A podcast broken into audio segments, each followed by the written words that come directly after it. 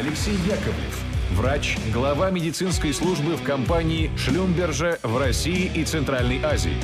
MBA по здравоохранению. Автор популярного блога о медицине Боталекс. Но прежде чем вы начнете ваш доклад, я хочу провести небольшой опрос. А поднимите, пожалуйста, руки, кто считает, что вегетарианство полезно. Спасибо. А кто считает, что вегетарианство вредно? Ух ты, не ожидал. Так, а кто считает, что ну, по-разному? Угу. И я прошу тех, кто нас смотрит онлайн, перейти по ссылке в чате и проголосовать онлайн. А в конце выступления мы посмотрим на результаты. Алексей, у меня к вам вопрос. Я пару лет назад интересовался темой палеодиеты. И вот сторонники палеодиеты утверждают, что люди исходно издревле ели мясо. А вегетарианцы, некоторые, утверждают, что люди исходно издревле ели растения. Так вот, кто прав? Ну, правы, правы и те, и другие. Издревле люди ели как мясо, так и растительную пищу. Об этом мы подробнее чуть попозже поговорим. Э, я рад всех приветствовать сегодня. Много молодых лиц. Это радует, что такой интерес есть. Э, прежде чем э, начать свою лекцию, я хотел бы спросить, задать такой вот странный маленький вопрос, может показаться. А кто из вас считает, поднимите руки, что вегетарианцы – это те люди, которые употребляют только растительную пищу? Так, а кто из вас считает, что вегетарианцы – это те люди, которые употребляют как растительную, так и животную пищу? Ох, больше всех. Ну, правы те, и другие, наверное. Тоже попозже мы узнаем. Итак, вегетарианство э, как термин происходит из Англии, э, где оно появилось как движение в начале позапрошлого века. И Оксфордский словарь э, утверждает, что вегетарианство происходит от слова vegetable, овощ, ну, естественно, имеет латинские корни, да, вегетативус, растительные. Э, я заглянул в свой словарь, у меня есть такой букинистический словарь тех примерно времен из Оксфорда и увидел следующее определение, что вегетарианство это такое, э, это, это, вегетарианцы это такие люди, которые э, отказываются от употребления в пищу мяса, рыбы и птицы, но могут употреблять пищу, яйца и молочные продукты. Э, но, тем не менее, вегетарианство может быть различным. Бывает оно и строгим, когда действительно э, диета ограничивается только растительной пищей. И где-то в 40-е годы такое движение развилось идеологическое достаточно, это веганство, э, употребление только растительной пищи, исключение любых животных продуктов, в том числе продуктов жизнедеятельности животных. Имеет свои разновидности фрутарианства, употребление только плодов, и сыроедение как, сыроедение как особая такая форма. Ну, а большинство вегетарианцев все-таки остаются лакто-ово-вегетарианцами, то есть употребляют пищу как э, животную, так и растительную пищу. И, по сути дела, для диетолога и для биолога э, такие вегетарианцы являются, как и большинство из вас, всеядными людьми. И тогда о чем вообще вопрос, да? Э, так, то же самое наблюдается и в исследованиях. Если взять большинство современных исследований, таких репрезентативных, проведенных на больших выборках, то если не оговорено отдельно о том, что, какая группа рассматривается, то рассматривается как право ово-лакто-вегетарианства под словом вегетарианство. Вот это нужно понимать.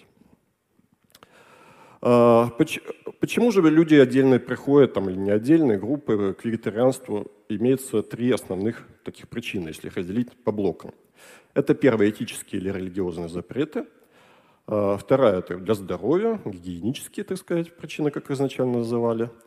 А, вот эти две являются основными. В России одним из основоположников вот такой идеологии этической был Лев Николаевич Толстой, который в свое время имел значительное влияние на русские умы и соревновался в этой, в этой области даже, можно сказать, с РПЦ, вы знаете. Вот, появлялись тогда во множестве вегетарианские столовые с его портретами, там часто можно было увидеть на коне, там тоже, естественно, в яблоках конь был. Вот. А, и в основе лежали этические, конечно, соображения. Не убий. Это вот, э, э, понятие такое, да, христианское, христианское, оно распространяться стало за пределы только человека, э, и в том числе на всех живых существ. Не убий. Ну и религиозные запреты различные существуют, и достаточно древние, и современные, не знаю, там адвентисты седьмого дня и так далее. Вот на Руси стала распространяться именно вот такая этическая этическое направление этого вегетарианства. А, ну, в Первой мировой войне оно маленько угасло по естественным причинам и стало возрождаться уже с новой силой ну, по синусоиде, в наши дни снова приобретает популярность. Для здоровья. В Европе одновременно, э, вот я сказал, что в Англии начал развиваться, потом Германия подхватила и так далее, в основном играла роль э, гигиеническая теория. То есть вот эти идейные э, э, гигиенисты, они боролись Э, с теми, кто преследовал этические цели, не убивать животных. А, ну и сочетание, естественно, тоже бывает. Отдельно я бы выделил группу еще такую. А, это социализация в группах как цель сама по себе, то есть объединение в какие-то э, такие от кружков до целых движений вегетарианских, где люди собираются по интересам, общаются и так далее. Это тоже представляет значение, конечно, для, потому что человек животное социально. Ну и стремление выделиться, которое может быть достаточно примитивным, да, когда за столом там хозяйка готовит, допустим, пельмени, а гостья говорит, я пельмени есть не буду, хозяйка удивляется, а что ж такое? Она говорит, а вот я вегетарианка, я там, не знаю, трупы не ем. Тут же возникает э, тема определенная, это вызывает интерес на полчаса разговоров, выяснений, там, подробностей и так далее. То есть человек достигает своего, привлекает к себе внимание. А, это может приобретать и коммерческие какие-то мотивы. Если лично достаточно известное, то может прибавить дополнительные очки, вызвать дополнительный интерес. Здесь уже пиар-ход, это тоже понятно. А, ну, давайте посмотрим. А, ну, что касается спасения животных. Да, если напрямую смотреть, то понятно, когда мы едим курицу, там, не знаю, отбивную или так далее, мы понимаем, что это плоть животного, которое погибло для того, чтобы нас пропитать. Было, было так или иначе, наверное, убито, все-таки не падали, да, едим. А, это понятно. И на сайте вот, вегетарианского общества Великобритании я сейчас прочитал вот такое, что, вот, вегетариан за свою жизнь может спасти столько-то живых существ. В то же время есть и невидимые потери. Мы все понимаем прекрасно, что э, сельское хозяйство, в том числе и выращивание различных растительных культур, требует достаточно много земель. Э, Понятно, что это не все в теплицах выращивается. Мы едим из лайковые различные культуры, употребляем в пищу, и тропические растения. И сведение земель как примитивным фермерским способом, это огнево-посечным методом, так и э, уже масштабные такие рубки леса, они, конечно, катастрофические. Э, со времени появления сельского хозяйства и его развития э, мировые леса сократились достаточно значительно. От 6 миллиардов гектар до 4 миллиардов гектар сейчас, из них только полтора миллиарда остаются первичными лесами, все остальное это сорные вторичные культуры. А, я привел здесь пример э, своего любимого острова Борнео, который люблю посещать, э, где не так много первичных лесов сохранилось.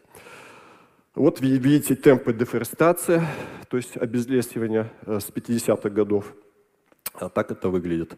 Могу вам сказать, что большая часть этих лесов на самом деле уже и не первична. Куда что девается, все рубится не только, ну, естественно, леса рубятся из древлей для топки, и для строительства, и для добычи полезных ископаемых, но большая часть, конечно, это сельскохозяйственная. Как для животных выращивания, это пастбищное, так в основном все-таки для растительных культур. На Борнео это, в частности, пальмовое масло, э, пальмовое, э, мас, масличная пальма, да, масличная пальма, которая, из которой добывают пальмовое масло, спасающее сейчас вот, разрушившееся население от голода. Э, ну, вот такие дела. То есть понятно, что за уничтожением лесов следует потеря биотопов, э, дома для очень многих животных и растений, и других организмов. И таким образом все это относительно, что кого спасает. Непосредственно да, опосредованно, извините, так. А, вот такой миф услышал, раньше не сталкивался, но что вегетарианцы умнее и успешнее как-то. Ну, действительно, вот на вегетарианских обществах посмотрел различных, а, приводятся примеры со многими известными людьми, если разобраться, то тот же Лев Толстой, да, как идеолог э, вот, российского этического движения безубойников, как их называли тогда на Руси, э, он стал вегетарианцем после 50 лет. После 50 лет. И опять же, не, строгим вегетарианцем. Э, если говорить об Альберте Эйнштейне, который тоже часто поднимают на знамя, он стал вегетари... был вегетарианцем только последние э, два года жизни в связи с тем, что у него были проблемы с пищеварением. Ну, Махатма Ганди, естественно, по религиозным причинам. Если там остальных селебритис, да, американских смотреть, то тут я не знаю. Ну, наверное, кто-то из них действительно по убеждениям там буддизм ударился, еще что-то. А кто-то, ну, наверное, и пиар-ход какой-то э, сделал. Но, тем не менее, если ранее э, вот первые вегетарианские движения сталкивались постоянно э, так сказать, со служителями медицины, да, к которым я отношусь, сталкивались э, в горячих баталиях, потому что медицина не принимала этого всего и э, была занята тем, что искали у вегетарианцев те или иные пищевые дефициты, различные заболевания, которые в связи с этим могут развиваться. Э, и все фокусировалось на этом, то последнее время маятник качнулся в другую сторону, и очень многие исследования сравнительно на больших э, группах людей стали показывать, что в наше время вегетарианцы по здоровью во многом и выигрывают. В каком плане? В плане э, заболеваемости и смертности сердечно-сосудистых заболеваний и раковых заболеваний, да и других. Вот такие исследования появились, и Э, очень большая работа такая объемная была опубликована Колином Кэмпбеллом, профессором из Корнельского университета, входящего в Лигу Плюща в Америке. Э, он свою работу под названием China Study, китайское исследование, опубликовал на основании достаточно лонгитюдного, такого долговременного исследования в Китае, которое было как представителями Китая проведено, так Оксфорда и вот этого самого Корнельского университета.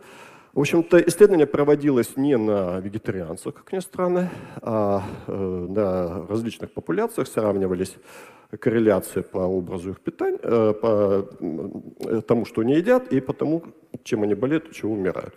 И на основании вот этой всех корреляций вдруг внезапно э, Колин Кэмпбелл со своим сыном, вот они издали эту книгу, где, в общем-то, все свелось к тому, что самым здоровым является только растительная пища, и, то есть веганство прям полное, и желательно все это сырое, без термической или какой-либо другой обработки. И тогда будете жить долго и счастливо. Ну, на этом на этой книге не потоптался только любимый, очень, э, э, только ленивый. Очень многие э, просто ученые активировались по этому поводу, разнесли в пух и прах. И действительно, корреляция – это не всегда причинно-следственная связь. Если говорить, там, не знаю, вот распространенное, да, такое есть э, пример, э, что в России все умершие от рака так или иначе в жизни хотя бы раз ели соленые огурцы. Это не значит, что соленые огурцы являются причиной рака. Да? А, также и здесь не были учтены другие корреляции различные, но вот такие выводы сделаны. И тем не менее, это была книга издана значит, в 2004 году, тогда же появились различные другие китайские исследования, и метаанализы даже подтверждающие действительно ну, то, что вегетарианская диета является более здоровой. И вот э, Американская диетологическая ассоциация, ей же вторая канадская, э, значит, на своем сайте опубликовала и в, в этом журнале приведенном следующее утверждение, что правильно разработанные вегетарианские рационы питания, в том числе веганские, благотворно действуют на здоровье, удовлетворяют потребности в питательных веществах и могут давать преимущества профилактики и лечения ряда заболеваний. Вот э, таким остается это утверждение. Что здесь является ключевым в этом утверждении? Читать нужно правильно и правильно расставлять акценты. Правильно разработанные рационы являются таковыми. Сбалансированные по различным веществам, не допускающие каких-то серьезных дефицитов по важным нутриентам, макро- и микроэлементам. Когда это разработано правильно, это, конечно, будет здорово. Опять же, что, с чем сравнивается – что мы сравниваем? Мы сравниваем вегетарианскую диету, здоровую, вегетарианскую диету, правильно сбалансированную, с чем? Заведомо нездоровая американская диета, которая вот э, распространена в среднем по популяции, это сравнивается. Или мы будем сравнивать вегетарианскую диету с средиземноморской диетой, э, скажем, долгожителями Сардинии, или там жителей Окинавы, или там э, Грузии, которые прекрасно едят и рыбу, и мясо. Что с чем сравнивать? Понимаете? То есть Опять же, э, корреляционные различные зависимости, так сказать, не, мало чего доказывают. Надо видеть причинно-следственные связи. И вот э, в последние годы появились уже работы, Здесь приведено, приведено э, исследование английское 16 года, есть аналогичное очень большое австралийское исследование на многих тысячах людей. Э, есть и японские работы, где корреляции эти уточнены. И, в общем-то, возник, возник действительно правомерный вопрос, вегетарианцы это что за такие люди? Они наверняка э, вот, свое здоровье пытаются каким-то образом укрепить, сохранить не только за счет может быть, диеты свои, а может, они в общем более здоровый образ жизни ведут, может, они следят за своей массой тела, может быть, они меньше пьют, курят, не знаю, там более подвижный образ жизни ведут. Действительно, это казалось так. Когда вот эти параметры э, в этих работах рассмотрели и уже по ним подбили, вот adjustment провели по этим корреляциям, то оказалось, что, по крайней мере, смертность от всех причин не отличается у вегетарианцев и у всеядных людей в этой выборке. Да, конечно, если человек тучный, э, в силу того, что он потребляет слишком много животных жиров, и вообще его диета не сбалансирована, то, наверное, у него разовьется гипертония, может, там еще что-то, может, и ожирение печени, и метаболический синдром, и сахарный диабет, но того же всего можно достичь, если налегать на картоху и булочки. Пожалуйста. То есть тут источник-то не так уж важен. А, Еще интересные вещи я вот предлагаю вам рассмотреть. Так уж травоядно ли травоядное в природе. Очень часто от, на вегетарианских сайтах от вегетарианцев я слышу такие вещи. Ну вот корова же, она не ест ничего такого животного, и всего хватает, и белка и достаточно, он такие мускулистая такая вся, и никаких дефицитов пищевых не развивается. А, да, действительно так. Ну, во-первых, у коров э, несколько иначе устроен организм, и метаболизм по-другому идет. Вот, начиная с четырехкамерного желудка, где в первом отделе рубце обитает огромное число мик- микроорганизмов, бактерий, которые уже начинают вот этот ее клетчатку растительную перерабатывать, снабжая тем самым корову и витаминами многими необходимыми, другими веществами. А, и в том числе в результате своей гибели, а это несколько килограмм бактерий ежедневно, снабжают ее и нерастительным белком. А, ну, кроме того, корова, она, в общем-то, а, выедая траву на, на лугу, она ее не очищает там от животных, которыми явля... которым относятся насекомые, да, это и взрослые насекомые, гусеницы, яйца, личинки различные. Это и нематоды, которые обитают в стеблях и в листьях и так далее и тому подобное. Все это, естественно, поедается вместе с растительной, растительной пищей.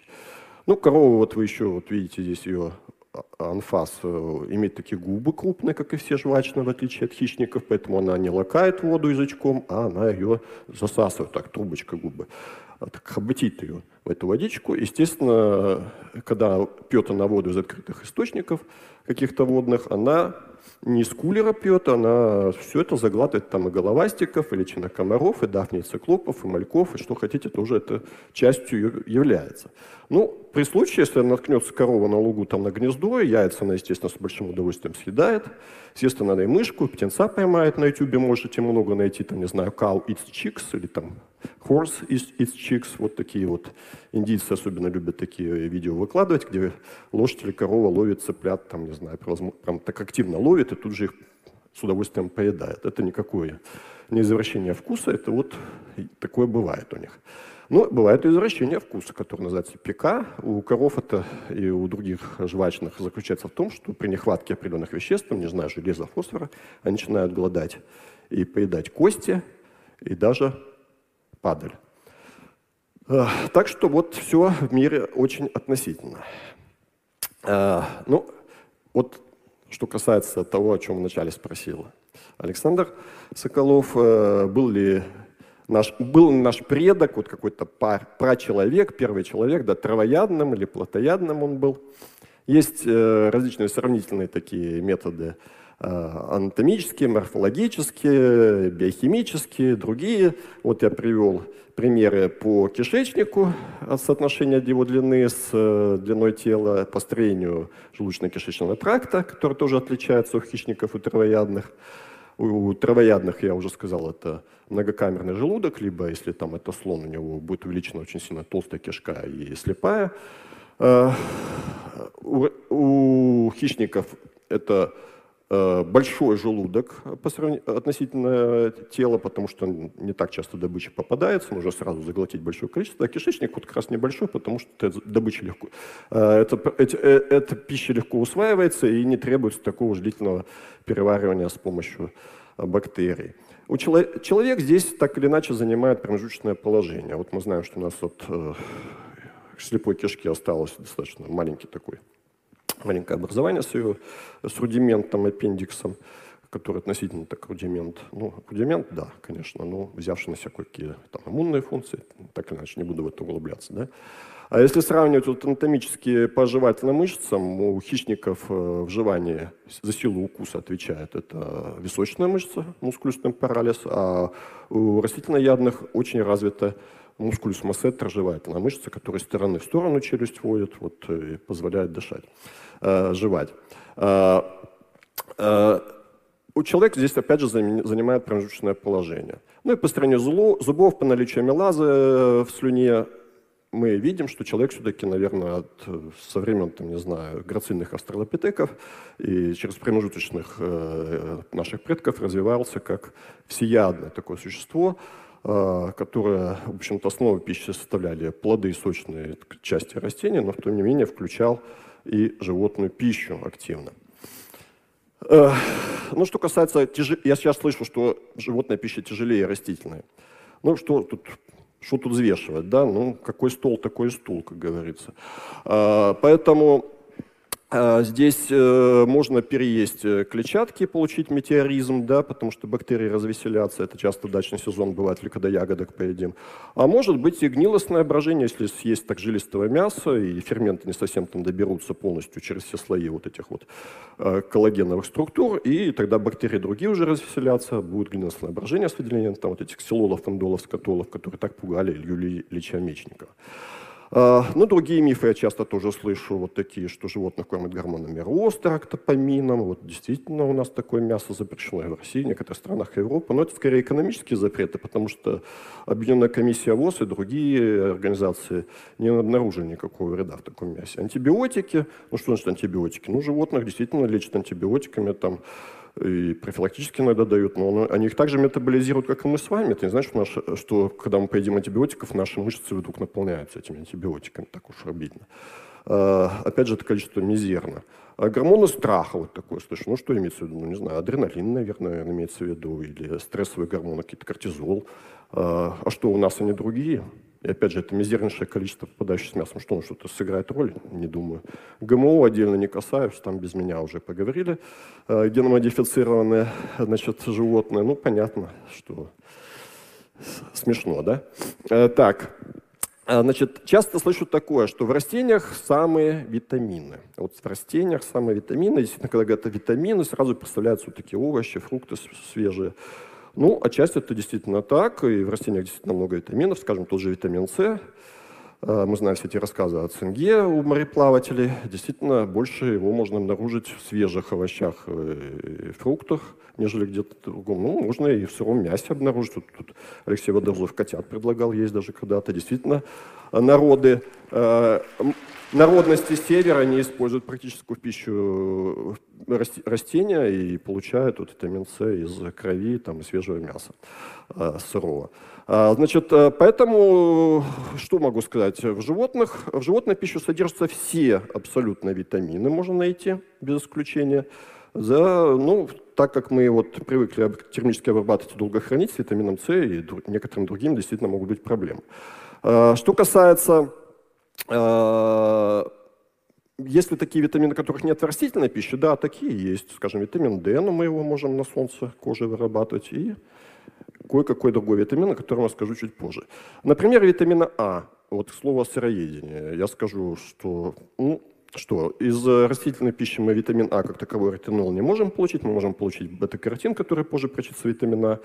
Не так уж там все просто с витаминной активностью каротина. Один микрограмм ретинола равен 12 микрограммов пищевого каротина.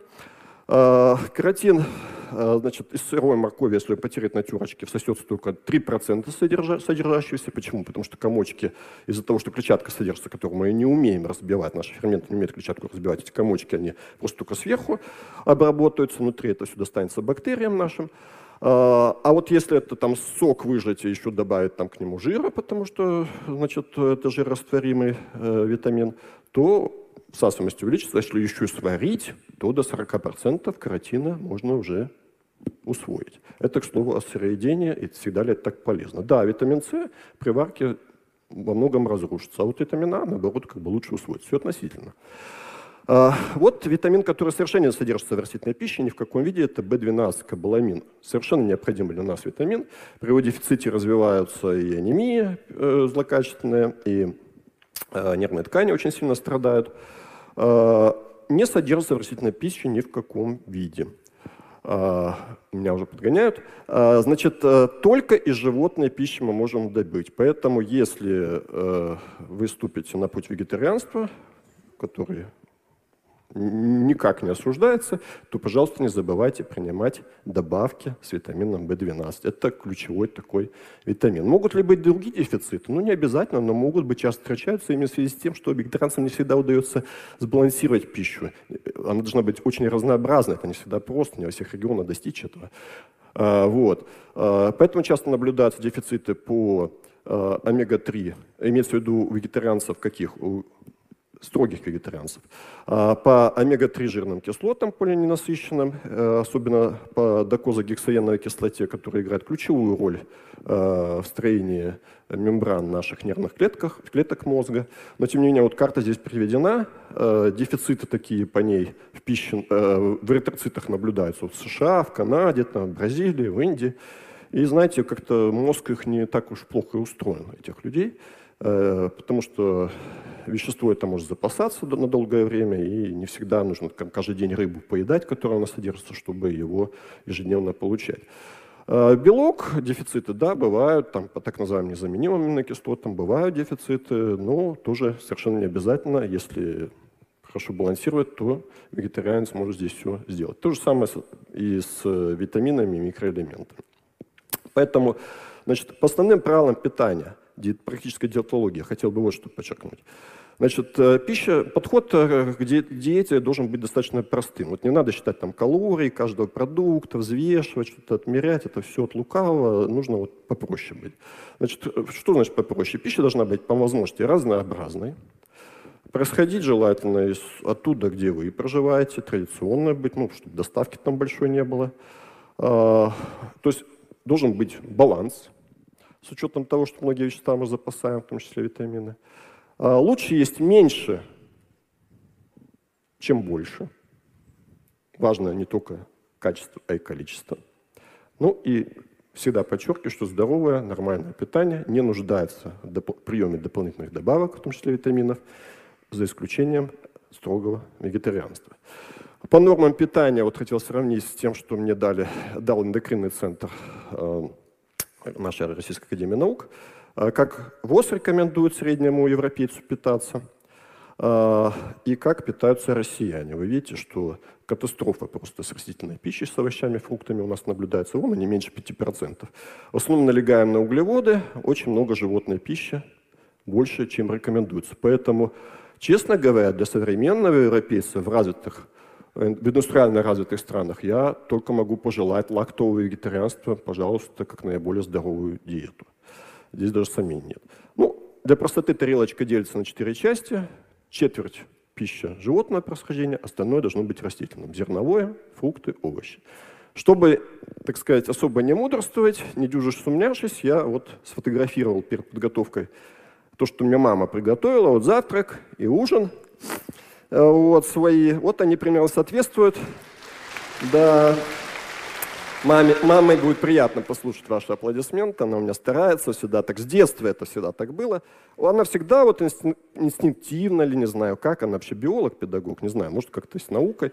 Вот, а, да, она вот э, всегда делила животную пищу вот так четвертушку, с остальной растительную, это налегал, с 18 лет вот вес не менял. Ну, что касается по полезным ресурсам, Значит, Кахановская библиотека по доказательной медицине и э, биологии вообще. Э, да, уже заканчиваю.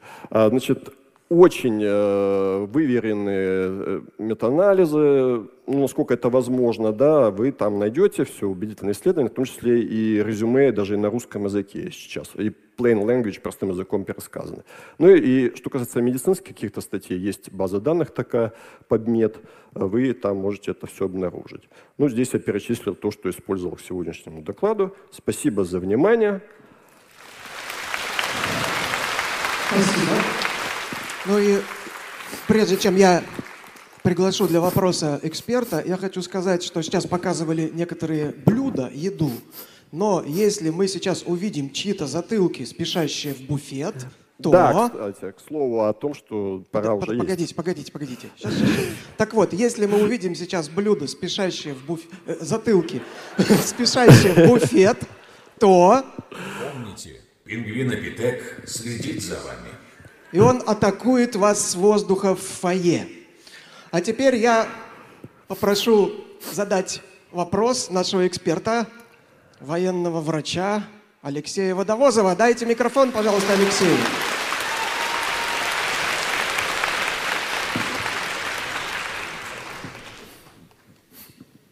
Э, Добрый день, уважаемый тезка и уважаемый коллега. Про котиков понятно, да, с витамином С все хорошо. Э, С растительной пищей тоже все более-менее понятно. С грибами непонятно. Они вроде и не растительная пища, не животные. Как с ними быть? Да, вот грибы все-таки для русского это важная тема. Э, Грибы действительно не относятся ни к царству растений, ни к царству животных. Это отдельное царство. Э, Достаточно питательная вещь. И жиры там есть, и белки. Э, Сложно добраться из-за хитиновой структуры. Строительным белком, строительным углеводом грибов является хитин, да, мы знаем, а вообще конечным продуктом азотного обмена является мочевина. Поэтому, например, э, веганы очень подозрительно относятся к грибам и, как правило, их из пищи исключают. Но что могу сказать? Э, Неплохой продукт, если вы можете его усваивать, почему нет? Вот не все могут усваивать его, кстати. Вот народы севера, народности севера очень многие не используют пищу э, грибы из-за того, что есть различные проблемы у них с их усвоением. В частности, э, с, с ферментом э, триголазы, которые расщепляют вот муку, мика, миказу, мику- микозу, извините, э, сахар, на углевод, из которого состоят в том числе грибы. У них он э, не очень активно, у многих э, отсутствует вообще, поэтому вызывает расстройство сразу пищи через час, там, полтора. Вот они их не едят, несмотря на то, что грибов в изобилии. Собирают для туристов, там, для продажи, но сами в основном на животной пище сидят. Спасибо. Значит, есть вопрос от нашего делегата. Пока я буду его задавать, я надеюсь, на экране появятся результаты онлайн-голосования. Да? Спасибо. Э, Вопрос следующий. Насколько сильны генетические предпосылки к вегетарианскому питанию? Много где читала, что индусы спокойно живут без мяса и отлично себя чувствуют. А вот какие-нибудь северные народы, питающиеся преимущественно мясом и жиром, на такой диете долго не протянут. И наоборот, индусы на рационе эскимосов будут не очень хорошо себя чувствовать. Есть генетические предпосылки или тут важнее состав микробиоты и привычное питание? Ой, какой хороший вопрос, прямо вот он у меня упущен, а тем не менее важен, да, генетические предпосылки. И как бы вот от предыдущего вопроса сразу перескочу к тем же народностям Севера.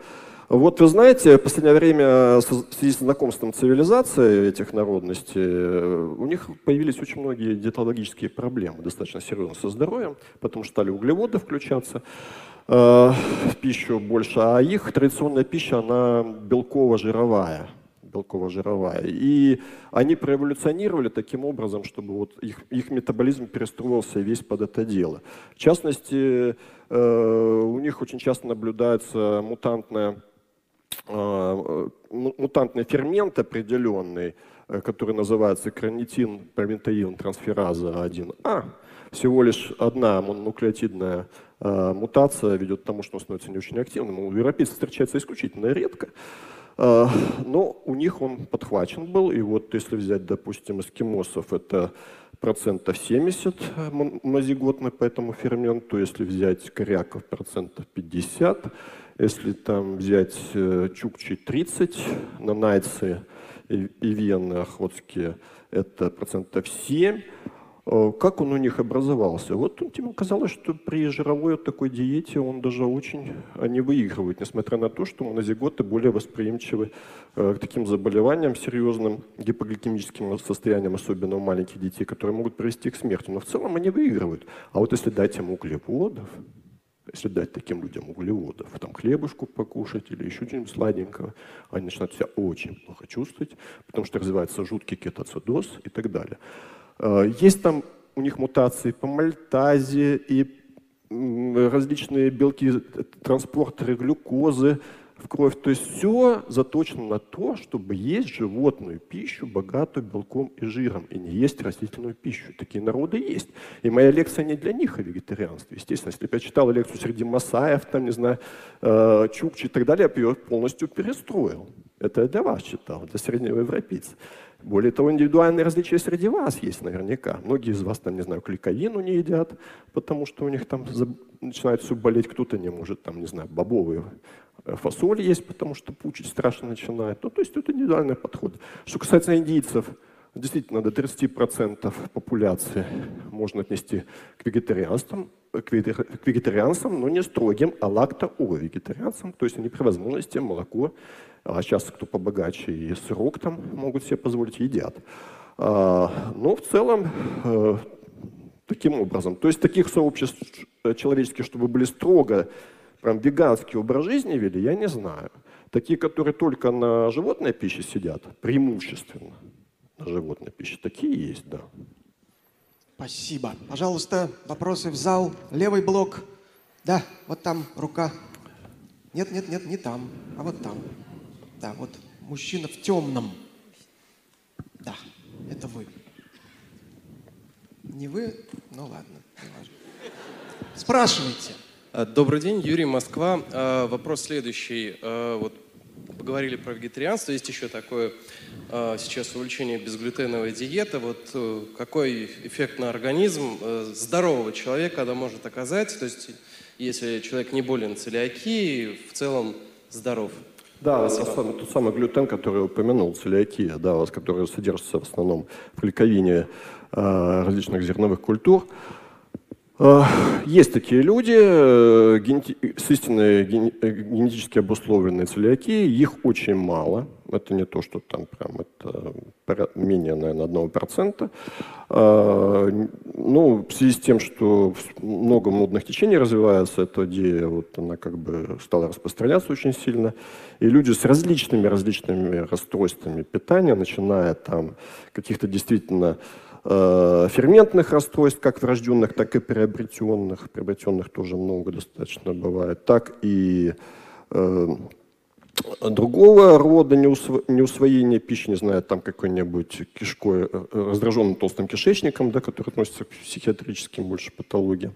Вот люди различные стали это все читать и считают, что у них вот эта целиакия. То есть они находят то, что когда булочек там покушают, как-то что-то начинают плохо себя чувствовать. Э, скажу, скажу, что вот не всегда эти подозрения оправдываются. Действительно, целиакия есть, но и не так много. И поэтому всем вам, среднему, нормальному, здоровому человеку, э, сидеть на безглютеновой диете никакого смысла нет. Спасибо. Значит, э, давайте вопрос в правый блок. Верните, пожалуйста, на экран результаты голосования. Я сам еще на них не глянул даже. Да, вот рука пока, а на экране сейчас, я надеюсь, появятся результаты голосования, потому что и мне, и, наверное, уважаемому докладчику будет интересно взглянуть. Ну, да, да пока вопрос. Меня зовут Лена, спасибо большое за лекцию. Как я поняла, сейчас вегетарианство – это больше такое социальное явление, и это популярно, это модно. Опять же, цитата Льва Толстого, которую вы приводили. У меня вопрос. Когда синтез искусственного мяса будет поставлен на поток и больше не будут убивать бедных животных, останется ли вегетарианство в нашем социуме или, скорее всего, оно сойдет на нет? Спасибо. Ну, футурологические картины можно разные рисовать. Действительно, людей становится очень много, потребляем мы очень много, лесов все меньше, как вы поняли, да, и земель плодородных меньше, и жив... скотоводство-то оно не очень хорошо сказывается на экологии. А, я думаю, рано или поздно, конечно, мы перейдем, э, генетические инженеры нас спасут здесь, Э, ну, какие-то микроорганизмы будут синтезировать нам и белки любые, и жиры, углеводы, что хотите, и будем из этого собирать продукты, которые э, различные могут быть, имитировать любые совершенно естественные продукты. Наверное, да, скоро к хлореле перейдем, еще чему-то такому. Выхода нет. Спасибо. Вот там в задних рядах я вижу руки. Выберите там кого-нибудь. Нет, еще дальше. Еще дальше, еще, еще. Вот. Да, стоп. Благодарю вас. Добрый день. Меня зовут Надежда Алексей. Спасибо большое за доклад. На слайдах э, было видны э, данные по нормам суточного потребления витаминов, макроэлементов и так далее. И на данный момент они уже повсюду, только ленивый не напечатал на своей шоколадке или на пачке молока суточную норму потребления. А вопрос, насколько мы можем этому доверять? Поскольку на той же сайте Всемирной ассоциации здравоохранения, Минздраве и, и так далее приводятся, во-первых, разные данные. Вопрос, насколько мы, вот люди в этой аудитории, можем при планировании своей диеты ориентироваться на эти э, рекомендации. Благодарю. Ну, ориентироваться на них сложно, потому что вот э, есть только те продукты, на которых все витамины расписаны по содержанию, больше ничего, да, и вот только так высчитывать это практически невозможно. Э, все эти нормы, они интервал имеют определенный. Они зависят от возраста, вашей массы тела, естественно, от пола, от состояния здоровья, то есть потребности могут быть в витаминах разные. Поэтому интервалы большие, и они очень сильно разнятся индивидуально. Я вот по витамину А не, не успел заметить, что тот же каротин некоторые люди вообще не умеют конвертировать в ретинол. То есть это все очень все индивидуально. А, ну, тем не менее, в индустриально развитых странах я, даже в России, я очень редко сталкиваюсь с авитаминозами истинными, вот такими алиментарными, то есть вызванные дефицитом в продуктах питания. Таких авитаминозов, пожалуй, мы уже и не видим. Бывают гипоавитаминозные состояния, не знаю, там, в темное э, в темные сезоны часто развивается дефицит витамина D, потому что основная часть витамина D все-таки у нас холикальциферол, да, вот он в коже образуется по действию ультрафиолета. Да, такие дефициты бывают, но тут пищи нужно добавлять. Но вот так вот высчитывать этим нормам, доверять, не доверять, это другое дело. Но как это проверять и как практически это использовать, я, вот, честно говоря, не знаю. Питайтесь разнообразно, и я не думаю, что вы станете э, одним из тех очень немногих людей, которые разовьют там цингу, что-то вроде бери-бери или еще чего-то такого. А такие состояния бывают при отдельных патологиях. Вот у алкоголиков бывает э, дефицит витамина В1, да, такое бывает, потому что там алкоголь не очень с ним дружит, подавляет, поэтому у них и все неврологические расстройства развиваются от полинейропатии до синдрома Корсакова-Вернике. То есть да, и лечим мы тоже алкоголиков э, в тяжелом состоянии первым делом инъекциями витамина этого. Но это все особое состояние. У обычно здорового человека мы не наблюдаем элементарных авитаминозов. Посмотрите, Алексей, на экран. Посмотрите, какие результаты. То есть подавляющее большинство тех, кто смотрит нас онлайн, выбрало «это зависит от разных обстоятельств». И правильно. Что не может не радовать. И последний вопрос. Слева, прошу. Здравствуйте, меня зовут Платин. О, да. Мы вас раз. знаем и помним. Все еще. Я хотел, во-первых, отметить, что помимо грибов к неживотной пище относятся еще и бактерии, которые, например, производят э, фармакологический витамин В12, а именно пропионовые кислые бактерии. И если его э, получать из такого источника, то у веганов э, этических проблем не будет. Это во-первых. А во-вторых, хотел отметить, что для прокормки животных нужно выращивать кормовые э, культуры. Они тоже занимают довольно много э, территории, и врубание лесов для них э, обычно даже перевешивает, чем для пищевых культур человека. Не перевешивает, но действительно пастбище Но нужно. это тоже очень значительный фактор. Да. Вот. И третье, что хочу отметить, это то, что, в, несмотря на то, что в желудке жвачных животных, конечно, есть бактерии, но там нет азотфиксирующих бактерий, и азот из атмосферы не переходит в связанную форму. Таким образом, весь азот, который попадает в белки э, животных в конечном итоге, пришел из растений. Конечно. То есть в абсолютном количестве в животном белке, в конечном продукте, будет меньше белка, чем в корме, который был скормлен этому животному, в абсолютном количестве, подчеркиваю. То есть, получается, животные просто выжигают лишние углеводы и жиры, оставляя только немного белков себе. И даже белки тоже сжигают, и некоторое количество азота выбрасывают наружу. Ну, это так комментарий насчет э, неэффективности такого производства. В общем... Заканчивайте. Да. Хочу попросить не подменивать понятие относительного содержания белка и абсолютного. Ну, с белком не совсем понятно, потому что белок нам совершенно безразлично, какой получать, растительный или животное, лишь бы по аминокислотам было все хорошо. Конечно, все-таки в, мясе в среднем, из мяса мы аминокислот гораздо больше получим, чем из многих растительных продуктов. Ну, сои, соевый белок, конечно, богат, да, тут несомненно. Опять же, сою не все могут использовать. Что касается витамина В12, интересный вопрос. А, действительно, ни животные, ни растения не умеют сами де ново производить витамин В12. Это умеют делать бактерии, в том числе пропионикислые. Но у коровы эти бактерии вырабатывают его в рубце, и она его может усвоить, потому что он всасывается только в тонком кишечнике. А вот мы с вами тоже имеем достаточно много бактерий. Целый килограмм у нас бактерий живет, около тысячи видов. Тоже там есть бактерии, которые вырабатывают B12, но мы там его усвоить не можем, нисколько, ноль. А, кроме того, для витамина B12, чтобы его усвоить, необходим внутренний фактор касла, так называемый, который вырабатывается париетальными клетками желудка. И вот только когда он связывается, витамин B12 из пищи полученный, любым животным, нами тоже, тогда только он сможет усвоиться в тонком кишечнике. Поэтому я и говорю о том, что если вы переходите только на растительную пищу, вам этот витамин В12 необходимо получать в добавках. В добавках, полученных не из животных, потому что животные не умеют его вырабатывать. Можно из печени получить, за что была Нобелевская премия, кстати, получена в 1943 году, когда предложили трое ученых лечить э, злокачественную анемию, бета-12 дефицитную, сырой печенью. Можно, можно.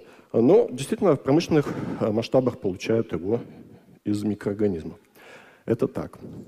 Спасибо, Алексей. И вам теперь предстоит выбрать лучший вопрос. Их было четыре. Об эффекте безглютеновой диеты, о будущем вегетарианства, о доверии к данным и рекомендациям и об относительном и абсолютном содержании белка.